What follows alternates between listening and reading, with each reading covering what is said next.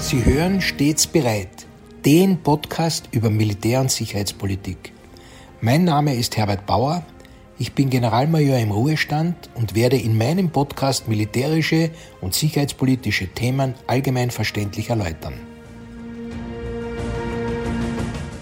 Grüß Gott und einen guten Tag. Heute möchte ich der Frage nachgehen, inwieweit es Zusammenhänge zwischen dem Ukraine-Krieg, Taiwan und dem Pazifik gibt. Lassen Sie mich vorausschicken, dass es heute vielleicht hilfreich ist, vor, während oder nach dem Hören des Podcasts auf eine Karte zu blicken. Aber um gleich auf den Punkt zu kommen, sollten wir uns in Erinnerung rufen, dass die geografische und geopolitische Ausdehnung des die Ukraine angreifenden Russlands von Europa über Asien bis zum Pazifik reicht. Ohne jetzt die wechselhafte Geschichte dieses Raumes im Osten mit Russland, China, Japan und den USA anzusprechen, möchte ich vorerst einmal auf den offenen Konflikt zwischen Russland und Japan über die Kurilen eingehen. Sie fragen mich, was das mit dem Ukraine-Krieg zu tun hat. Nun, das hat einiges miteinander zu tun. Japan hatte seit dem Ende des Zweiten Weltkrieges weder mit der Sowjetunion noch mit der Russischen Föderation einen Friedensvertrag ist also formal noch im Krieg. Grund sind Gebietsstreitigkeiten um die vier strategisch wichtigen südlichen Inseln des Kurilenarchipels. Die Inseln werden zwar von Russland verwaltet, jedoch von Japan ebenfalls beansprucht. Hatte Japan zum Zwecke besserer Beziehungen mit Russland bisher kaum offensiv agiert, ist man seit dem Überfall auf die Ukraine wieder klar offensiv geworden. Seit langer Zeit nämlich spricht Japan wieder von einer illegalen Besetzung der Inseln durch Russland und erneuert die Sichtweise, dass diese Inseln eigentlich ein integraler Bestandteil Japans seien.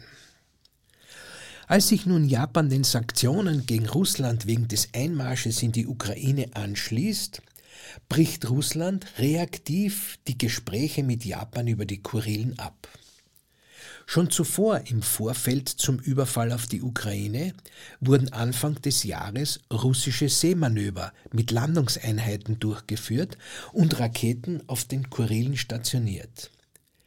Die Bedeutung der Kurilen für Russland liegt vor allem im ungehinderten Zugang zum Pazifik.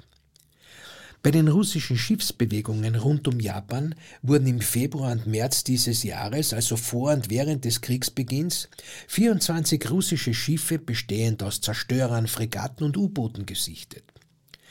Dazu kommen noch jene Marineeinheiten, die im Zuge des strategischen Einsatzes, also zum Beispiel auch strategische U-Boote mit Atomwaffen, im Pazifik in See sind. Mit dem Marineeinsatz will Russland dokumentieren, dass es sowohl an seiner Westgrenze Krieg gegen die Ukraine führen kann und zugleich auch in der Lage ist, in seinem Osten an der Pazifikküste militärische Präsenz zu zeigen und seine Interessen zu sichern. Von der Krim bis zu den Kurilen sind es an die 8000 Kilometer. Der Verlauf zu Beginn des Krieges in der Ukraine erhöhte allerdings den russischen Truppenbedarf sodass die hier im Osten Russlands stationierten Kräfte durchaus auch eine Rolle in der Ukraine spielen können, wenn sie dorthin verlegt werden. Gerade die derzeitigen russischen Erfolge in der Ukraine sind nur mit neu zugeführten Kräften möglich geworden. Dabei wird jedoch auch das globale Dilemma Russlands klar, weil es früher oder später doch zu einer Überdehnung oder sogar einem Engpass bei den qualifizierten Kräften kommen kann. Das russische Flottenmanöver Anfang des Jahres auf fast allen Weltmeeren, unmittelbar vor dem Angriff auf die Ukraine, hatte im Pazifik als Thema die Abwehr von amphibischen Landungen also eine Drohkulisse gegen Japan, für den Fall, dass sich Japan im Schatten des Ukraine-Krieges entschließen könnte, die vier Inseln gewaltsam von Russland zurückzuholen. So wurden auch schon zuvor Aufklärungsdrohnen, Mehrfachraketenwerfern, Artillerie mit 70 Kilometer Reichweite, aber auch die inzwischen bekannten Iskander-Raketen, mit denen man die Insel Hokkaido erreichen kann, Kampfjets sowie U-Boote und Korvetten auf den Inseln stationiert. Die russischen amphibischen Kräfte haben sich während dieses Manövers im Wesentlichen von Kamtschatka nach Wladiwostok bewegt. Dabei wurden keine Verletzungen japanischer Hochheitsgewässer gemeldet. Und von Wladiwostok aus sollen in der Folge zwei Marineinfanteriebrigaden im Eisenbahntransport Richtung Ukraine abgerückt sein. Werden wir sie vielleicht am Schwarzen Meer wiederfinden? Vergangene Woche fand in Japan ein Treffen der Quad-Gruppe statt, an dem sich die Staatschefs der Quad-Mitglieder, nämlich Japan, Australien, Indien und den USA, zu einem Gipfel über regionale Sicherheit trafen. Während dieses Treffens näherten sich als besonders demonstratives Zeichen chinesische und russische Bomber gemeinsam der Insel. Die Flüge erfolgten vom japanischen zum ostchinesischen Meer und weiter zum Pazifik. Gemäß russischem Verteidigungsministerium haben die Bomber einen gemeinsamen Patrouillenflug streng nach den Bestimmungen des Völkerrechts durchgeführt und es habe keine Verletzungen des Luftraums anderer Staaten gegeben, was von Japan auch bestätigt wurde. Nichtsdestotrotz wurde dieses Unternehmen als äußerst provokativer Zwischenfall gewertet und hat Japan seine große Besorgnis gegenüber Russland und China zum Ausdruck gebracht. Das Zusammenwirken Russlands mit China zu diesem Zeitpunkt und in diesem Zusammenhang richtet sich deutlich gegen die USA und ihre Schutzrolle für die asiatischen Inselländer, macht aber damit auch wieder den Zusammenhang mit dem Ukraine-Krieg deutlich. Sowohl USA als auch Russland sind gezwungen, an beiden Gegenküsten ihrer großen Territorien zu handeln, und China kann dabei seine eigenen Ziele verfolgen. Gehen wir noch ein Stück weiter südlich und kommen wir nach Taiwan und zum südchinesischen Meer. Was hat das nun mit dem Ukraine-Krieg zu tun? Gut, der unverfrorene Völkerrechtsbruch, der mit dem Angriff Russlands auf die Ukraine erfolgte, führt zu erheblicher Sorge Taiwans, dass China Ähnliches auch hier umsetzen könnte.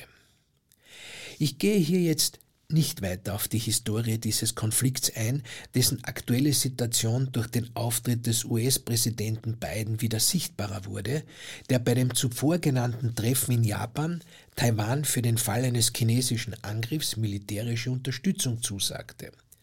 Auch wenn die US-Administration danach zurückruderte.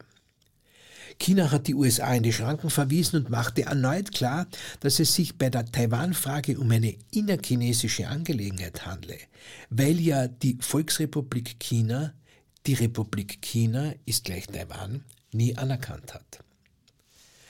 Es gehört zum jahrelangen Provokationsritual, dass chinesische Kampfflugzeuge den taiwanischen Luftraum verletzen aber auch, dass Demonstrationsfahrten US-amerikanischer Kriegsschiffe durch die Formosa-Straße zwischen Taiwan und dem chinesischen Festland erfolgen. Immer wieder führen die Chinesen auch Manöver in den Meeren und im Luftraum um Taiwan durch, wobei zuletzt auch der Angriff vom Meer aus geübt wurde. Dies gewinnt insofern an Bedeutung, als die chinesische Kriegsmarine in den letzten Jahren die ersten beiden Flugzeugträger in den Dienst gestellt hat und die Flotte auch mit Landungsschiffen ausgestattet wurde. Auch die U-Boot-Flotte wird laufend aufgestockt. Warum ist das kleine Taiwan so wichtig für das große China? Abgesehen von der hervorragenden Wirtschaftsleistung ist es die geostrategische Lage. China hat nirgends einen freien Zugang zum Pazifik. Für eine Fahrt von chinesischen U-Booten aus dem flachen gelben Meer in die sicheren tiefen Gewässer des Pazifik muss immer zuerst auch noch die Inselkette von den Kurilen über Japan, Taiwan, Philippinen bis Borneo passiert werden, was mit den dort zum Teil vorhandenen US-Stützpunkten einer Überwachung der chinesischen Bewegungen gleichkommt. Ostwärts von Taiwan aus fällt der Meeresboden rasch in eine Tiefe von mehreren tausend Metern, was U-Booten die Chance zum unerkannten Manövrieren gibt. Mit Taiwan hätte China also einen ungehinderten Zugang zum Pazifik und könnte die US-Flotten mit seinen U-Booten aus der Tiefe heraus auf Distanz halten. Es ist daher auch nicht überraschend, dass die USA das Luftabwehrsystem Patriot an Taiwan liefern, mit dessen Hilfe Kampfflugzeuge, aber auch Marschflugkörper, Drohnen und Raketen identifiziert und bekämpft werden können. Das System besteht aus radargestützten Führungs- und Kontrolltechnik sowie Abfangraketen und soll Taiwan gegen einen chinesischen Angriff schützen helfen. Diese Entscheidung wurde sicher auch dadurch beeinflusst, dass man mit Satellitenaufklärung feststellen konnte, dass China in der Wüste Modelle von relevanten US-Kriegsschiffen und diversen Hafenanlagen gebaut hat, um mit Raketen darauf zu schießen und die Zielsuche der Sprengköpfe zu optimieren. China setzt in diesem Bereich der Rüstungsentwicklung verstärkt auf künstliche Intelligenz mit der Ausarbeitung von Algorithmen zum Erkennen der Ziele. Moderne Zielsensoren werden so mit künstlicher Intelligenz gekoppelt, dass eine Rakete das vorgegebene Ziel, also zum Beispiel ein bekanntes Schiff, erkennen und angreifen kann. Auch das Lauschen am Meeresgrund wird forciert. Demgegenüber stehen dann zum Beispiel US-Drohnenschiffe, das heißt unbemannte Kriegsschiffe, die im Remote-Modus zum Waffeneinsatz gebracht werden können. Aber genug von Waffentechnik, das müssen wir uns einmal gesondert anschauen noch einmal zurück, warum ist Taiwan für China auch militärisch so wichtig? Wenn die Chinesen Taiwan in eigener Hand hätten, hätten sie, wie schon erwähnt, einen ungehinderten eigenen Zugang in den Pazifik und könnten US-amerikanische Flottenverbände auf Distanz halten. Denn die Sorge, einen Flugzeugträger durch U-Boot-Angriffe zu verlieren, ist sehr real.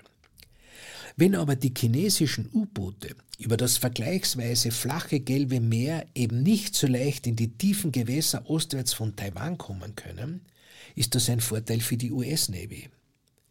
Und umgekehrt, in Verbindung mit der aggressiven chinesischen Politik im südchinesischen Meer, wäre also der Besitz Taiwans aus der Sicht Chinas eine enorme Absicherung, aber auch Dominanz der Seewege des maritimen Teils der neuen chinesischen Seidenstraße. Stichwort südchinesisches Meer. Lassen Sie uns von Taiwan noch etwas weiter südlich gehen. Um die für diesen Teil der chinesischen maritimen Seidenstraße, aber auch überhaupt für den Welthandelsverkehr und da auch für Erdöl höchst relevante Straße von Malakka abzusichern bzw. diese zu beherrschen, baut China auf Inseln und Atollen im südchinesischen Meer Stützpunkte aus. Oft werden diese dem Meer erst durch Aufschüttung abgetrotzt und nicht immer sind die Anrainerstaaten einverstanden. Das gilt insbesondere dann, wenn diese ihrerseits Hoheitsrechte geltend machen wollen. Als Beispiel seien hier die Spratly Islands genannt.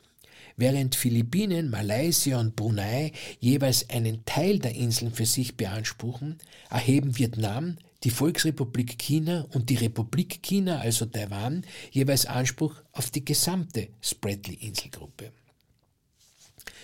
Gerade also auch hier im südchinesischen Meer sieht sich die USA gefordert, durch Flottenpräsenz den freien Schiffsverkehr zu garantieren, was wie wir jetzt gut nachvollziehen können, von China nicht akzeptiert werden will. Die chinesische Expansionspolitik beunruhigt aber auch Australien und zielt inzwischen auch bereits auf das Polarmeer ab.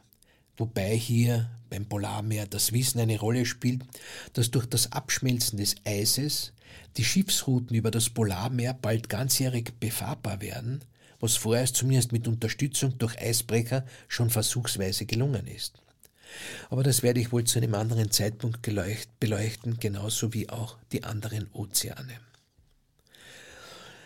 Lassen Sie uns noch der Vollzähligkeit halber über den Pazifik an die ostwärtige Gegenküste Asiens springen, also zu den USA.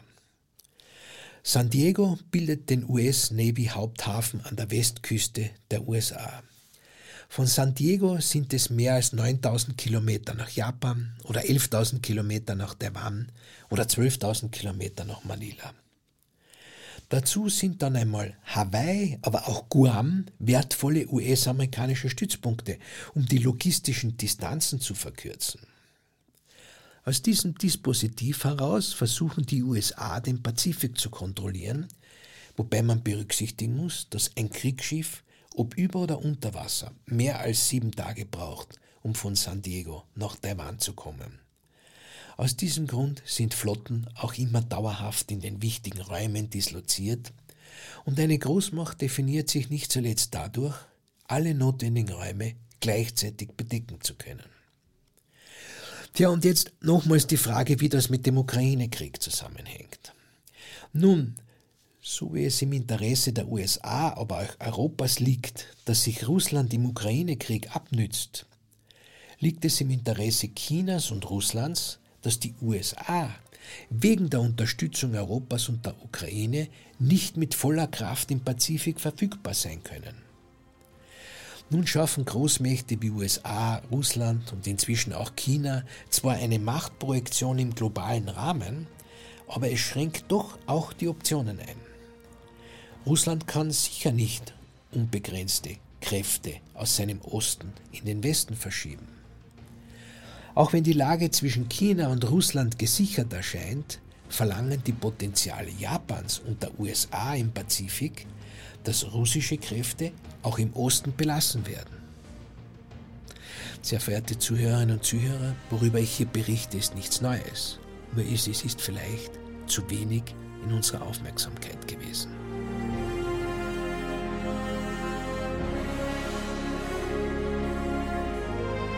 Sie hörten Stets bereit, den Podcast über Militär- und Sicherheitspolitik. Sollten Sie Fragen zum Militär oder zu sicherheitspolitischen Themen haben, schreiben Sie mir bitte ein E-Mail an stets bereit at missing-link.media. Vielen Dank fürs Zuhören. Bis zum nächsten Mal. Ihr Herbert Bauer.